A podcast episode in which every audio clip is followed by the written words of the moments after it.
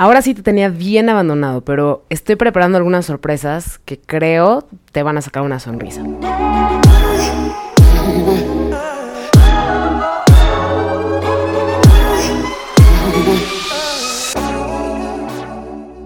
En el episodio de hoy quiero platicarte un poquito sobre la dieta low carb, porque es mucho lo que me preguntan los jueves. ¿Por qué dice Andy que la dieta low carb es mejor?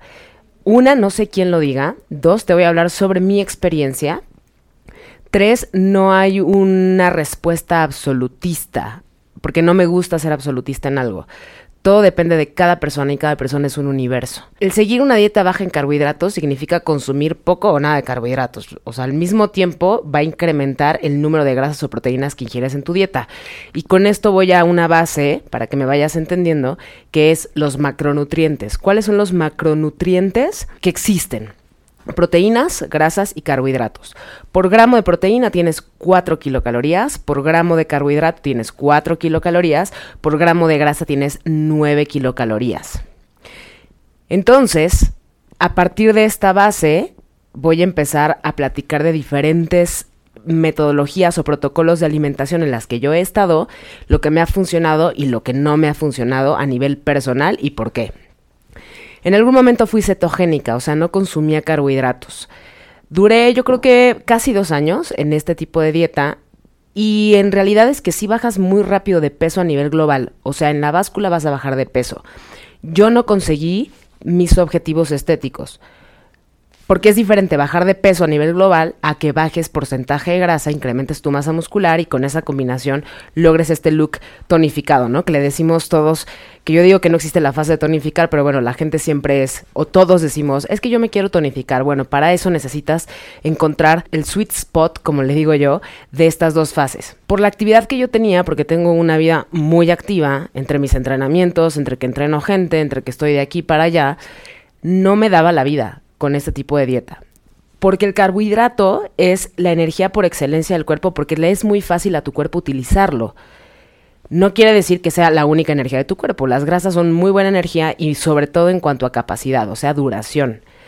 Pero no le es tan fácil a tu cuerpo tomarlas. O sea, imagínate como un, voy a hablar de, una marca, a ver si me patrocinan en algún momento de la vida, eh, un Tesla eléctrico. Si tú necesitas dar el acelerón, el Tesla no va a ocupar la energía eléctrica, va a ocupar el combustible, gasolina que tiene. Ese sería tu glucosa. Si tú vas a manejar por muchas horas, se va a acabar en algún momento esa glucosa, o sea, esa gasolina, y bueno, entonces va a utilizar la energía eh, eléctrica.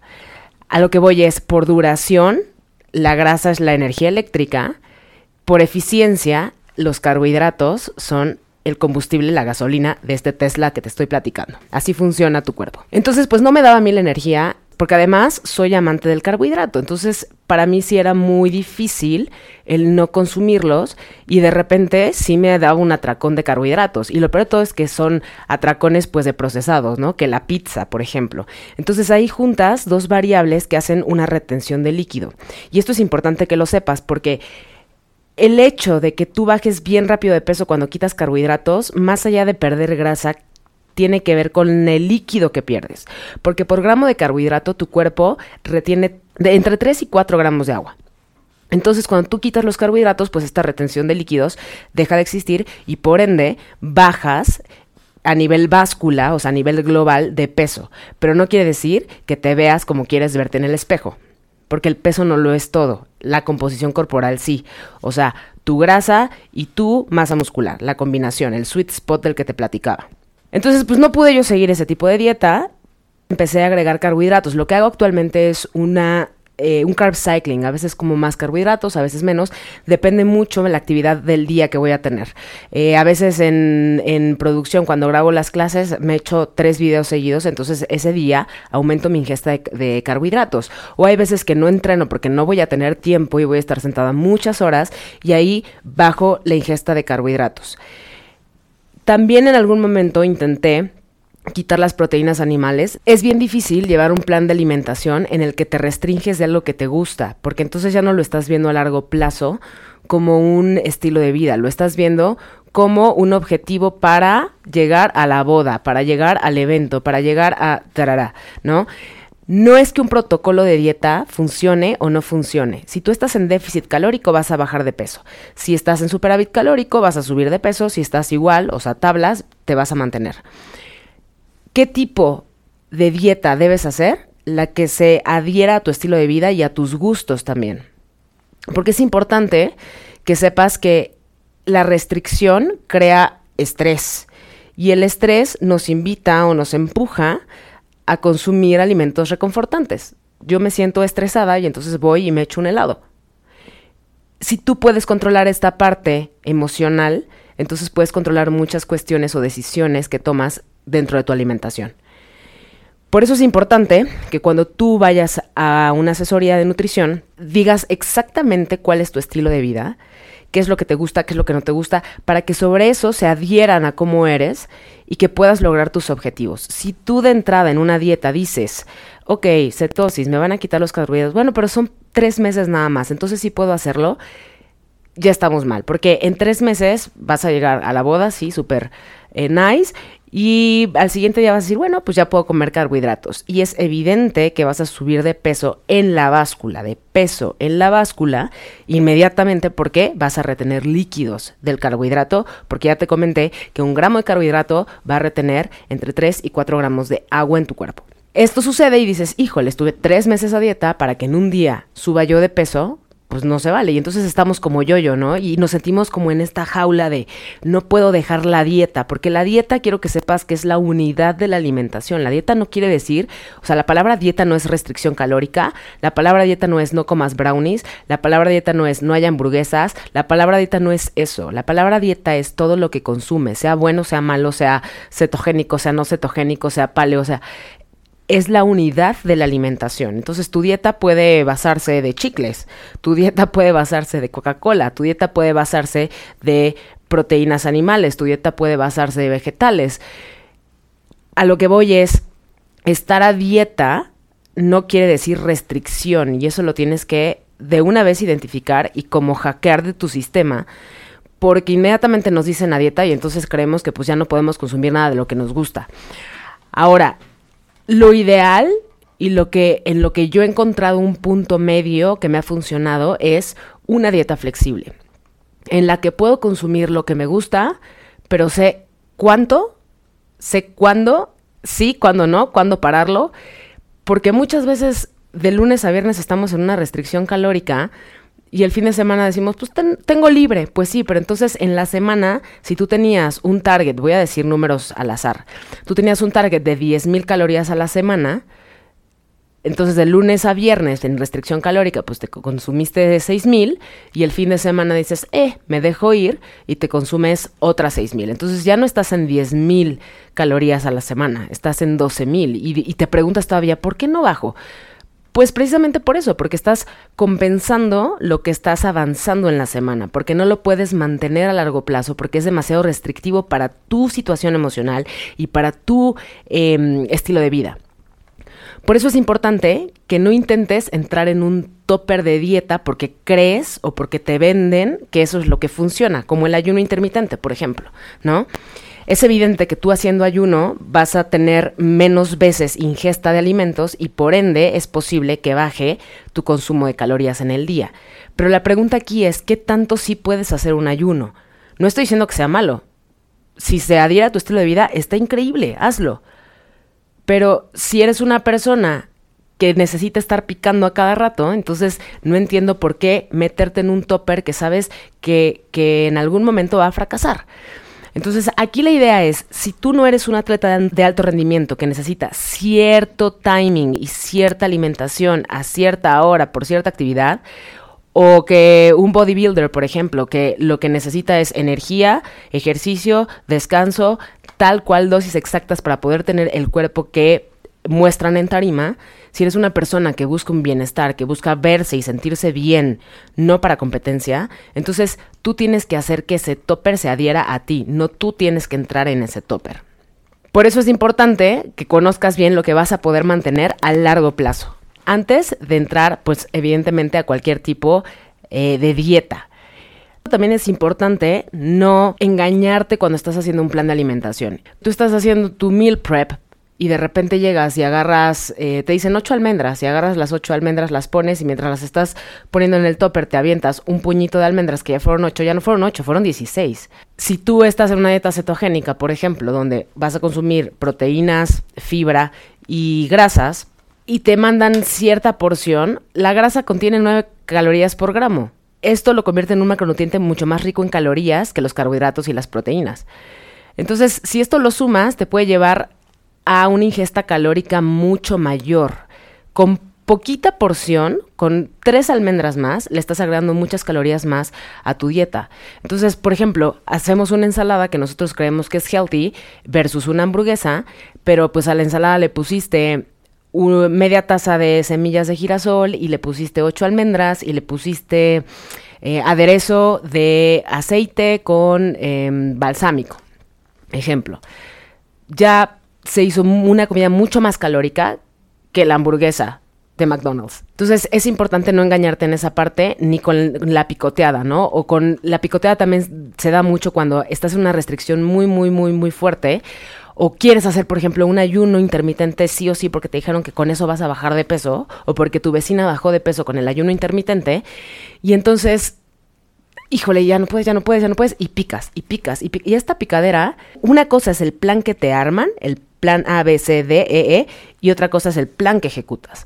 Entonces, si tu plan de alimentación es A, B, C, pero tú estás ejecutando A, B, C, D, E, F y Z de repente, entonces pues estás engañándote un poquito ahí y al final vas a decir, no, híjole, es que a mí esta metodología no me funcionó. El tema aquí es no engañarnos, saber lo que estamos haciendo, saber lo que no estamos haciendo, entender qué sí nos funciona a nivel no nada más físico, sino también emocional. Como te digo, si te va a causar estrés y este estrés te va a hacer buscar en la comida algo reconfortante, entonces no está siendo benéfico para ti. Por eso es importante que no nos metamos en los toppers de las dietas, no porque sea la dieta de moda, no porque sea la dieta con el que mi vecino bajó de peso, no porque sea la dieta eh, que le funcionó a mi hermana, te va a funcionar a ti. Tienes que ver qué tanto esa dieta cabe en tu topper, no tú en el topper de la dieta. También es importante que sepas que la cetosis es muy utilizada, por ejemplo, o algunas dietas, pero voy a hablar de la cetosis porque fue en la que yo estuve y puedo hablarte de, de, experiencia propia. La cetosis se utiliza mucho en situaciones de obesidad muy graves, se mete o se induce a las personas a cetosis y después se les va haciendo una reeducación alimentaria. Pero estas son personas que están todo el tiempo observadas, clínicamente observadas, para poder hacer una reinserción de alimentos y que al final puedan obtener todos los macronutrientes que necesitan, etc, etc. Pero después de todo un hackeo de su sistema, porque son personas que si no bajan de peso, se mueren.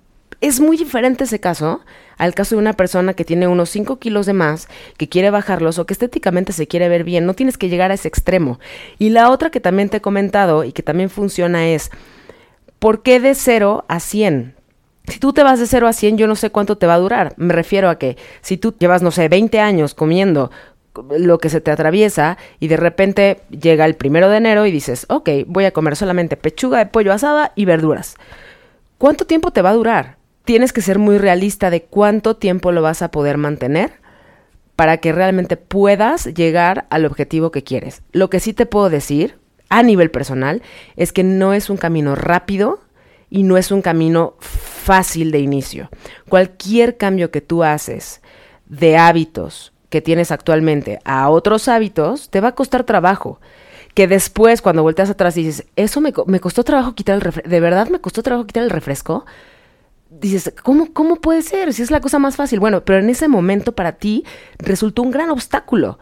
Entonces se empieza a hacer un poquito más, más chico. Lo mismo pasa con la sensación de que cuando empiezas a comer bien y de repente comes algo mal y te cae mal, dices, híjole, es que ya no soy resistente a nada de la comida y ya me volví súper picky. No, no te volviste súper picky. Lo que pasa es que ahora ya sabes lo que es sentirse bien. Es como cuando te enfermas.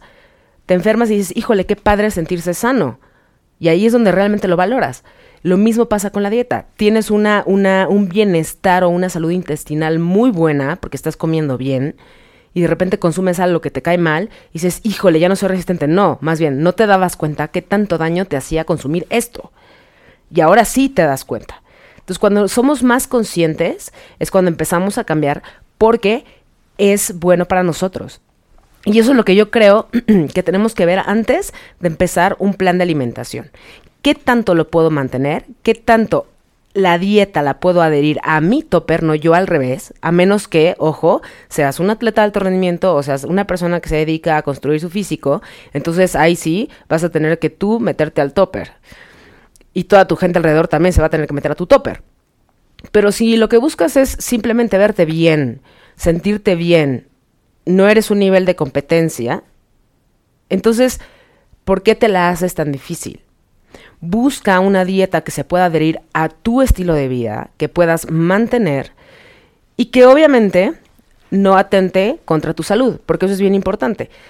Ir a asesorarte de forma profesional para que no tengas un déficit de nutrientes, porque es diferente tener un déficit calórico a un déficit de nutrientes.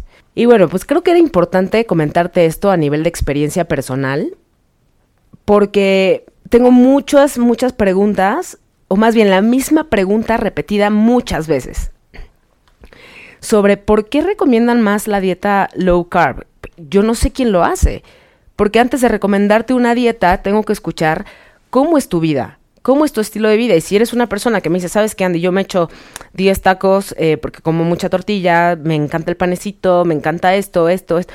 Es como, ¿en qué cabeza me va a caber a mí decirte, ¿sabes qué? Necesitas bajarle a los carbohidratos. Bueno, si es posiblemente que vas a necesitar porciones para que no quedes en un superávit calórico si lo que quieres es bajar de peso. Pero si estoy escuchando que consumes carbohidratos, como ¿por qué te voy a meter yo en un topper en el que no consumas carbohidratos? A menos que realmente tu salud esté en el hilo de verse afectada por si no bajas de peso inmediatamente. Es bien importante que esta decisión la tomes de forma consciente yo me tardé mucho tiempo en descubrirlo porque intenté muchísimas dietas. Yo me acuerdo que cuando empecé a hacer dieta porque estaba muy gordita, yo, yo sufrí obesidad desde niña, luego luego me quité todo. Yo comí ensalada. Ah, es más, hubo una época en la que, o sea, me comía yo una calabaza, una calabacita y un jitomate en el día. Imagínate, es una cosa impresionante. Y hacía un montón de ejercicio y, por supuesto, me desplomé y me fue pésimo y por eso me dedico a lo que me dedico pero espero que esta experiencia que te estoy contando te ayude, eh, porque todo lo que yo te cuento o te platico tiene que ver con, por supuesto, ciencia, pero además esa ciencia también la dudo. Entonces, muchos de esos estudios yo los aplico para ver qué tanto sí, qué tanto no. Con esto voy a cerrar, con esta anécdota. Te voy a contar que obviamente los haters nunca hacen falta y por ahí alguien me escribió, me preguntaron que qué snack consumo yo antes de entrenar. La verdad es que yo no consumo un snack antes de entrenar. Yo como bien durante el día y eso me rinde para mi entrenamiento porque no entreno como un atleta de alto rendimiento ni soy físico-culturista. Entonces, lo que yo consumo en el día me da súper bien la energía para poder entrenar y para poder seguir mi día sin tener que hacer un preentrenamiento. En caso de que yo lleve mucho tiempo sin comer algo y tenga que entrenar o quiera yo entrenar, entonces me echo un snack. Y cuando digo, me preguntaron que, qué snack comía yo y contesté avena.